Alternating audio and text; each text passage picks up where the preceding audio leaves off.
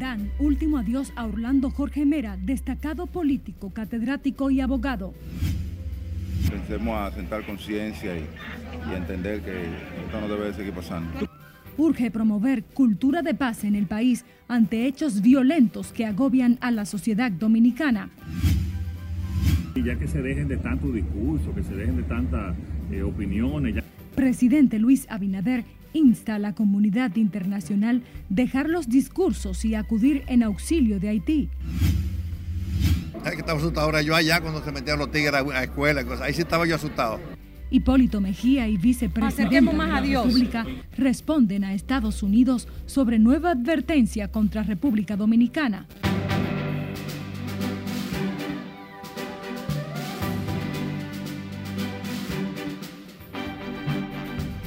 Buenas tardes, yo soy María Cristina Rodríguez de regreso con más noticias de interés y en la cobertura especial de Noticias RNN a lo que será ya la despedida final del asesinado ministro de Medio Ambiente y Recursos Naturales, Orlando Jorge Mera. En la continuidad de este proceso en desarrollo, de inmediato conectamos en vivo con nuestra compañera Scarlett Guichardo, quien se encuentra en la parroquia San Antonio de Padua, en el sector Gascue, en esta capital, donde justamente en este momento están llegando los restos de Orlando Jorge Mera. Buenas tardes, Scarlett. Gracias María Cristina. Tal y como adelantabas, hace justamente unos momentos llegó a esta parroquia San Antonio de Padua en el sector Gas, fue el féretro con los restos del ministro de Medio Ambiente Orlando Jorge Mera. Esto luego de que se le realizara la guardia de honor en el Partido Revolucionario Moderno, eh, luego de que sus restos salieran de la funeraria Blandino, en donde hasta hoy fueron expuestos, luego de la muerte del funcionario el pasado lunes. Lo que están viendo ustedes en estos momentos en sus pantallas es el momento en el que ya están a punto de, eh, el vehículo se está ubicando para próximamente sacar el féretro que contiene los restos del ministro de Medio Ambiente y delegado político del Partido Revolucionario Moderno, Orlando Jorge Mera. Aquí vemos eh, cómo todos, familiares y representantes de la iglesia política, se mantienen a la espera, pues ya que este se consagraba en esta iglesia San Antonio de Padua. Serán ustedes testigos en esos momentos, luego de que salga de esta iglesia, se dirigirán ya al cementerio Cristo, al cementerio que está ubicado en el kilómetro 22 de la autopista Duarte, en donde ya darán cristiana sepultura al ministro de Medio Ambiente, Orlando Jorge Mera, quien recordamos, nació en Santiago de los Caballeros y era hijo del expresidente Salvador Jorge Blanco y de doña Acela Altagracia Mera Checo. El ministro de Medio Ambiente, además, fue presidente del Instituto Dominicano de las Telecomunicaciones y coordinó comisiones permanentes en el Senado de la República. Seguimos aquí en esta iglesia a espera de que ya sean sacados los restos de Orlando Jorge Mera Reiteramos luego de que se le realizara guardia de honor en la Casa Nacional del Partido Revolucionario Moderno, donde se destacó su trayectoria, no solo como dirigente político, sino también como funcionario. Aquí aguardan, además eh, de representantes de la Iglesia Católica, pues familiares de Jorge Mera, quienes luego de eh, los, actos que se tienen previstos aquí en la parroquia, pues partirán hacia la que será su última morada para darle cristiana sepultura. Recordamos que sus restos estaban siendo velados hasta el día de hoy en la funeraria Blandino, en donde distintas personalidades del ámbito político, social y otros destacaron eh, su trayectoria, no solo política, sino como funcionario y el trato que tenía hacia los demás, además los valores que le destacaron y que le caracterizaron a lo largo de su vida. En estos momentos ven ustedes cuál es el ambiente en esta iglesia ubicada en el sector del Vasco, donde se preparan para en breves momentos eh, acceder con el féretro que contiene los restos del ministro de Medio Ambiente. Ven ustedes cómo ahora todos están, incluidos medios de comunicación que dan cobertura a este, a este acontecimiento luego de la trágica muerte, el trágico asesinato del funcionario el pasado lunes en su despacho del Ministerio de Medio Ambiente. Están viendo ustedes de primera mano las imágenes que se preparan para sacar del féretro, del carro fúnebre, el féretro con los restos del, ministro Orlando Jorge Mera quien este además dedicó sus mejores años al ejercicio político y jugó un rol significativo. Vamos a pasar ahora con nuestro compañero Nelson Mateo, quien está en vivo desde la Casa Nacional del Partido Revolucionario. Adelante, Mateo. Scarlett Guichardo desde la iglesia San Antonio de Padua, en el exclusivo sector de Gascue, donde se encuentra en ese momento pues, eh, el féretro de Orlando Jorge Mera, asesinado el lunes de más de siete disparos en el interior de sus oficinas en el Ministerio de Medio Ambiente, tal y como tú adelantas, Scarlett, aquí en el en la sede central del Partido Revolucionario Moderno también pues hubo espacio para rendir honores, para despedir a este político, abogado, catedrático, universitario que eh, perdió la vida producto de los niveles de violencia de uno de sus mejores amigos, a quien él había escrito minutos antes de su muerte como un amigo. Eh, desde bien temprano pasado el mediodía, la gente comenzó a llegar, militantes del Partido Revolucionario Moderno y la alta dirigencia de esta organización oficialista acá a la sede de este partido para rendir honores, para rendir respeto pues a la figura de Orlando Jorge hijo del expresidente Salvador Jorge Blanco y la ex primera dama Acela Mela de Jorge. A este acto solemne pues acudieron a encabezar este acto la vicepresidenta de la República, Raquel Peña, y la primera dama Raquel Albaje, quien decidió no acudir a acompañar a su esposo, al presidente de la República, a la Cumbre de las Américas, para quedarse apoyando eh, como un gesto solidario a la familia Villega. En su discurso central de despedida en, a Orlando Remera, pues estuvieron tanto el presidente del Partido Revolucionario Moderno, José Ignacio Paliza, como la, la ex vicepresidenta de la República, Milagro Ortiz Bosch, y también el hijo del malogrado funcionario, el diputado Orlando Villega, quien describió a su padre como un hombre sensato, de sangre fría, prudente y que creía en el diálogo como un gran demócrata. Fueron las palabras precisas con las que eh, Villegas describió a su padre y pidió a todos los presentes que en honor a él, pues a partir de ahora este partido pues eh, continúe elaborando en función de la unidad por la que tanto trabajó Orlando, Orlando Remera.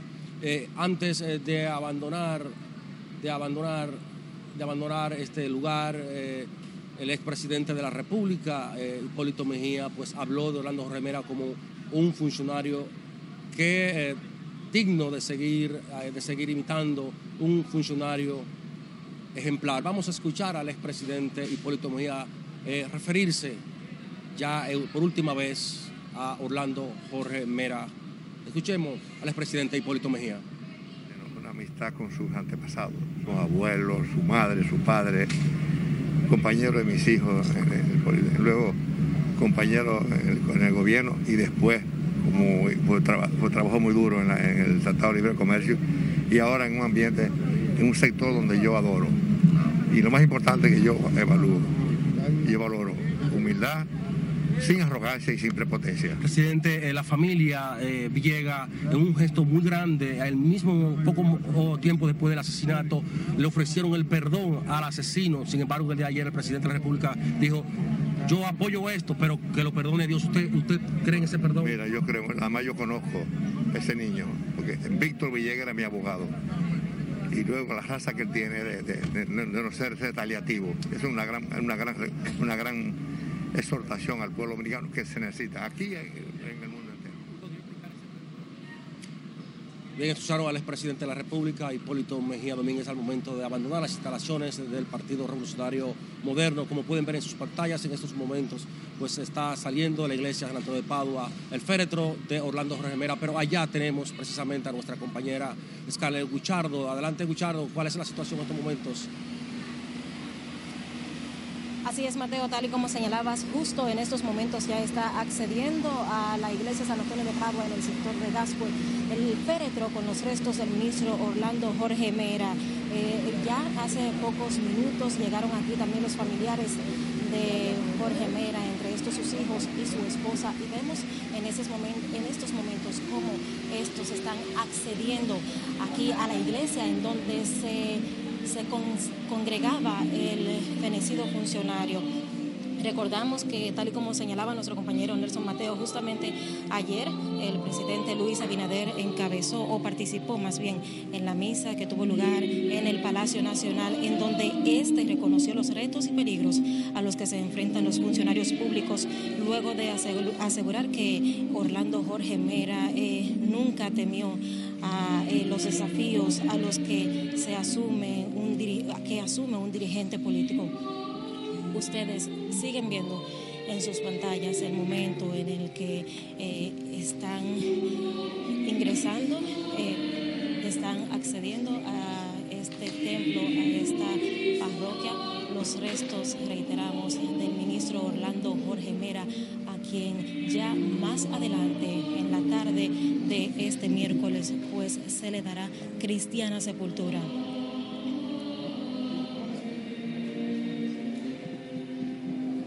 Regresamos eh, de esta forma a los estudios contigo, María Cristina. Muchísimas gracias, Scarlett Guichardo, y también a Nelson Mateo por reportarnos en vivo sobre el desarrollo de las honras fúnebres al ministro asesinado Orlando Jorge Mera. Nosotros continuamos con más informaciones al respecto y es que se espera que en las próximas horas el Ministerio Público deposite ante el Juzgado de Atención Permanente del Distrito Nacional el expediente acusatorio en contra de Fausto Miguel Cruz de la Mota, confeso asesino del ministro Orlando Jorge Mera. El órgano persecutor continúa las investigaciones e interrogatorios para profundizar, esclarecer el hecho que ha dejado al país de luto el Ministerio Público maneja la teoría inicial de que se trató de un asesinato. Cruz de la Mota permanece detenido en la cárcel preventiva del Palacio de Justicia de Ciudad Nueva. En tanto, el expresidente de la Junta Central Electoral, Julio César Castaños Guzmán, aseguró este miércoles que el ministro de Medio Ambiente y delegado político del PRM ante el órgano rector de comicios, Orlando Jorge Mera, fue una pieza clave en el éxito de las elecciones del 2020. Al acudir a la funeraria Blandino para dar el pésame a los familiares de Jorge Mera, Julio César Castaños Guzmán lo definió como uno de los héroes de esa jornada electoral. Llegó un momento al final que estábamos en la discusión del número del número de representantes por partido en las mesas electorales y eso tenía un impasse pero la persona que ha convencido eh, a los partidos políticos y les ha llevado a la razón es Orlando Jorge Mera. ¿Por qué? Por su paciencia, por su inteligencia y por su cercanía y por el hecho de haber llegado a ser para todo el mundo electoral dominicano una figura de respeto. El expresidente de la Junta Central Electoral destacó las cualidades de Orlando Jorge Mera y los servicios que desarrolló a favor de la sociedad como político y funcionario. Por cierto, el asesinato del ministro de Medio Ambiente vuelve a poner sobre el tapete el debate en torno a la aprobación del Código Penal y la intervención en la salud mental en la ciudadanía ante el aumento de los casos de violencia. Y como nos dice Scarlett Guichardo, funcionarios y representantes de la Iglesia y la sociedad civil ven la necesidad de promover una cultura de paz en el país que permita disminuir los hechos de sangre que llevan luto a las familias dominicanas. Los recientes hechos de sangre y el auge de la violencia preocupan a actores de la vida nacional que aseguran que la criminalidad se ha convertido en la principal pandemia que azota al país. Lo que tenemos que apelar a que tengamos una sociedad en donde la violencia sea cosa del pasado y en donde cada ciudadano asuma su compromiso en fortalecer el, país, pero a través de una cultura de paz. En medio de la situación que vive hoy en día la República Dominicana, el Código Penal sigue siendo una materia pendiente en el Congreso Nacional, una pieza que para diversos sectores es urgente ante los alarmantes hechos sangrientos. Para que ustedes tengan una idea, hay más de 70 tipos penales que la actual legislación no contempla porque la modalidad del crimen cambió. Entonces yo creo que frente a estos niveles de violencia que se han convertido en la principal pandemia de este país, evidentemente de que parecería que está haciendo mucha falta la aprobación de esa legislación. Para algunos, más allá de la aprobación de leyes y mejoras en los protocolos de seguridad, es necesaria la voluntad política de los actores de la sociedad.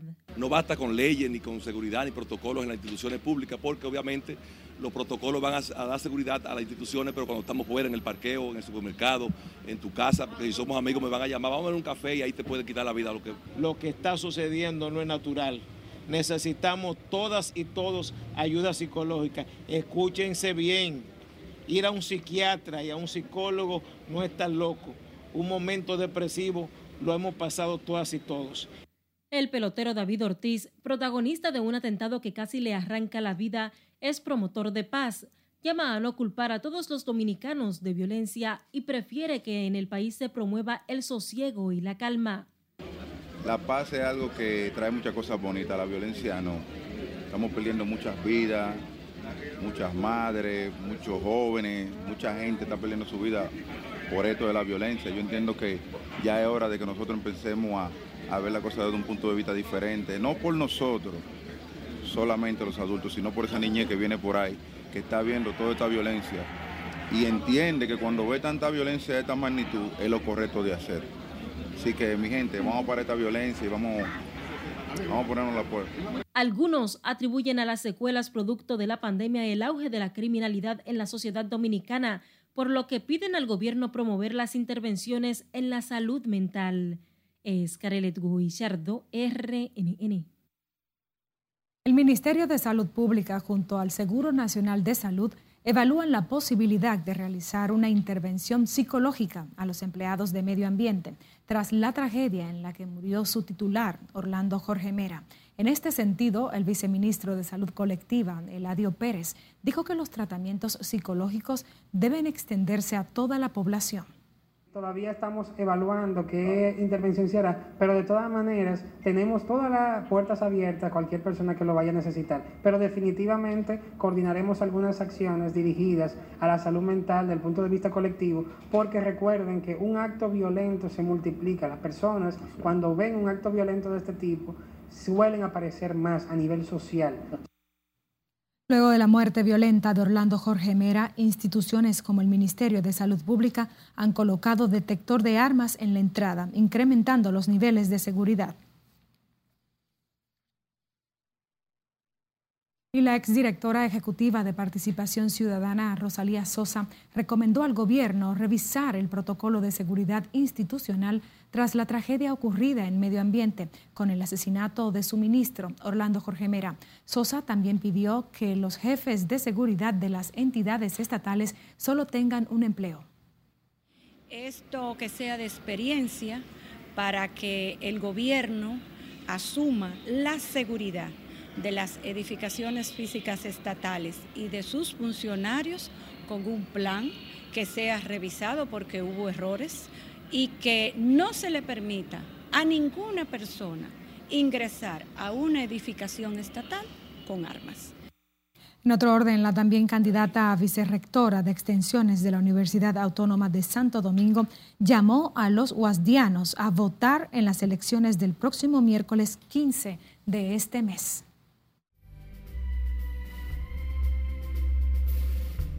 Nosotros cumplimos ahora con nuestros patrocinadores. Retornamos con más.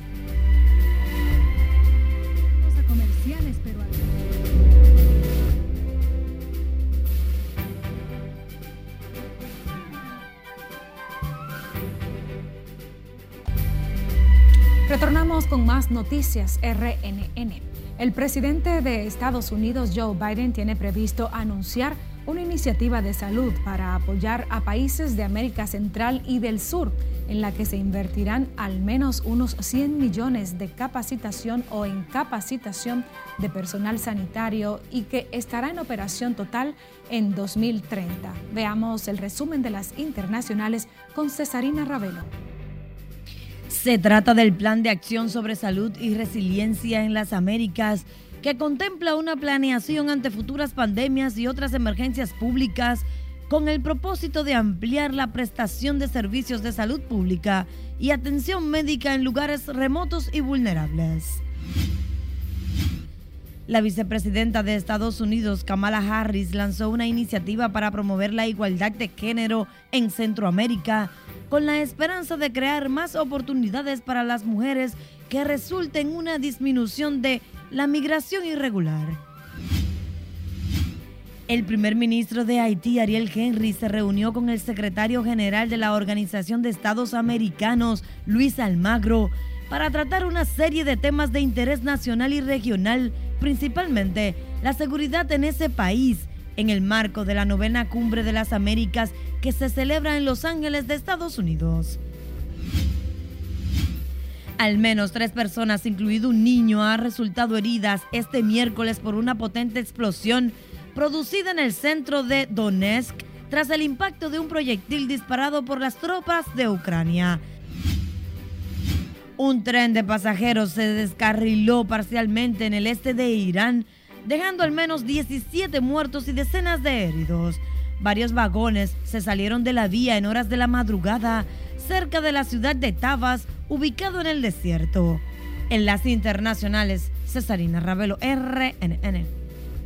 El presidente Luis Abinader insiste en el llamado a la comunidad internacional de acudir en auxilio de Haití ante la crisis social y económica que afecta a ese país. El mandatario adelantó esta información a su llegada a Los Ángeles, California, donde participará en la novena cumbre de las Américas. Nuestra compañera Lauri Lamar nos amplía en directo desde el Palacio de la Presidencia. Buenas tardes, Lauri. Gracias, buenas tardes. El presidente Abinader aprovechará su participación en la cumbre que reúne a jefes de Estado y de Gobierno para atraer la atención sobre la crisis en Haití. De que la comunidad internacional tiene que ir en atención a Haití. A su llegada a la ciudad de Los Ángeles, el mandatario aseguró que expondrá a los presidentes de la región las problemáticas del tema migratorio entre Haití y República Dominicana. Ya que se dejen de tanto discurso, que se dejen de tantas eh, opiniones, ya han hecho demasiados talleres. Ellos que tienen que accionar en relación con Haití. Y República Dominicana ya ha hecho demasiado, ya ha hecho de mucho por Haití. Y ya la comunidad internacional es que tiene que ir a pacificar ese país. Abinader tiene programada una amplia agenda de trabajo este miércoles en el marco de la Cumbre de las Américas que incluye un panel sobre gobernabilidad democrática y Estado de Derecho. Estos tres días, un poquito.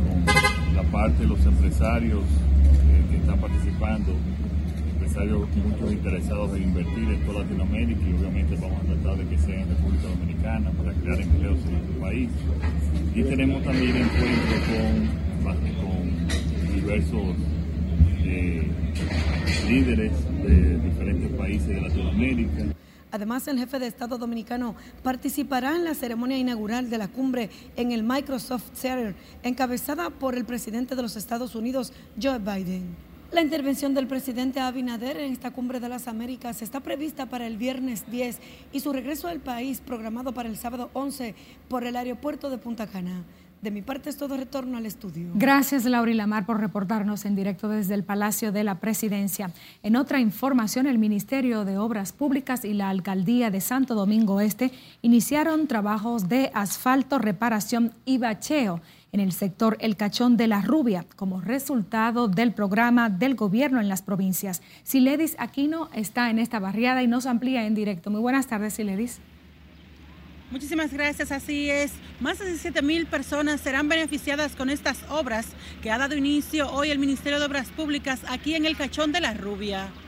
El alcance de los mismos son las calles del Cachón completa. La inversión de estos trabajos supera los 55 millones de pesos. Uno de los puntos más solicitados en esa reunión donde participó la sociedad organizada del municipio Santo Domingo Este fue que se interviniera el Cachón y unas avenidas importantes de interconexión que hay con Vietnam, San Vicente de Paul y la Charles de Gaulle. La obra incluirá más de 10 calles y dos avenidas que comunican el Cachón de la Rubia con Los Mina, Santo Domingo Este. La gente al terminar cada obra la va a valorar porque se hizo con los mejores estándares para satisfacer necesidades, como en el caso del Cachón, de un tránsito adecuado, de que la gente casi no puede caminar en la zona por la situación de las calles. Esta comunidad tenía más de 20 años a espera de las obras en especial calles transitables. Este fue casi el primer barrio de aquí, de, Santo Domingo Este,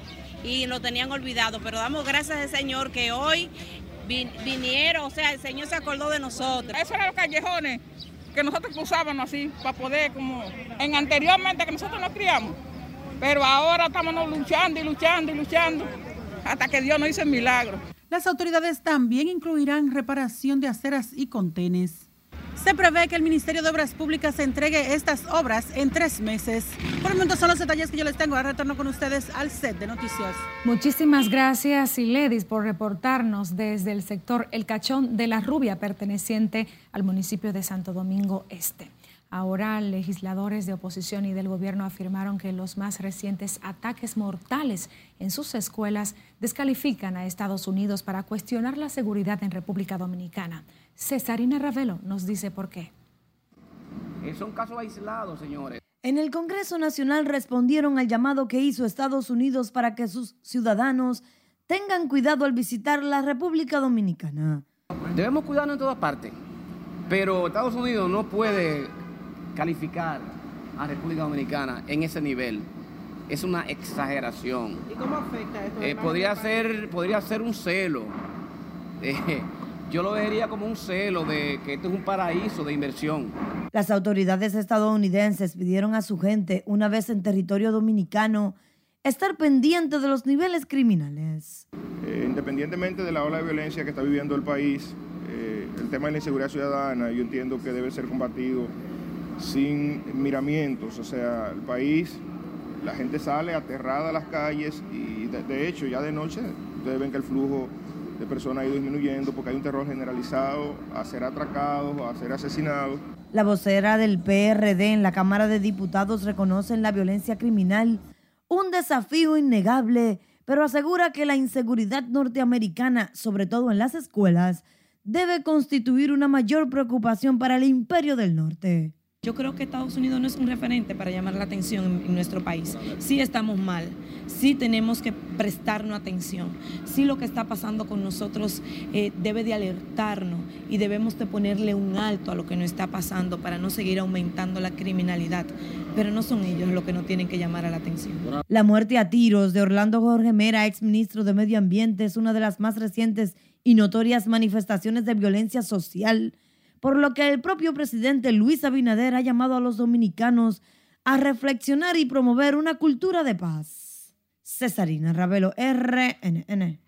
La advertencia que hace Estados Unidos a sus ciudadanos sobre la violencia y criminalidad en República Dominicana no cayó muy bien a la vicepresidenta de la República, Raquel Peña, y al expresidente Hipólito Mejía quien criticó los informes que tradicionalmente emiten las autoridades estadounidenses sobre la situación interna del país. Lauri Lamar con más detalles. estaba asustado ahora yo allá cuando se metían los tigres a la escuela, ahí sí estaba yo asustado. Aunque considera que es un derecho de los Estados Unidos hacer las recomendaciones que entienda a sus nacionales, la vicepresidenta de la República aseguró que el gobierno trabaja duro para llevar paz y seguridad a los dominicanos. Tienen la libertad de advertir cada vez que ellos quieran. Nosotros lo que tenemos es la responsabilidad de seguir trabajando para seguir garantizando pues esa seguridad que en República Dominicana, si Dios quiere, seguimos trabajando para poder seguir logrando tenerla.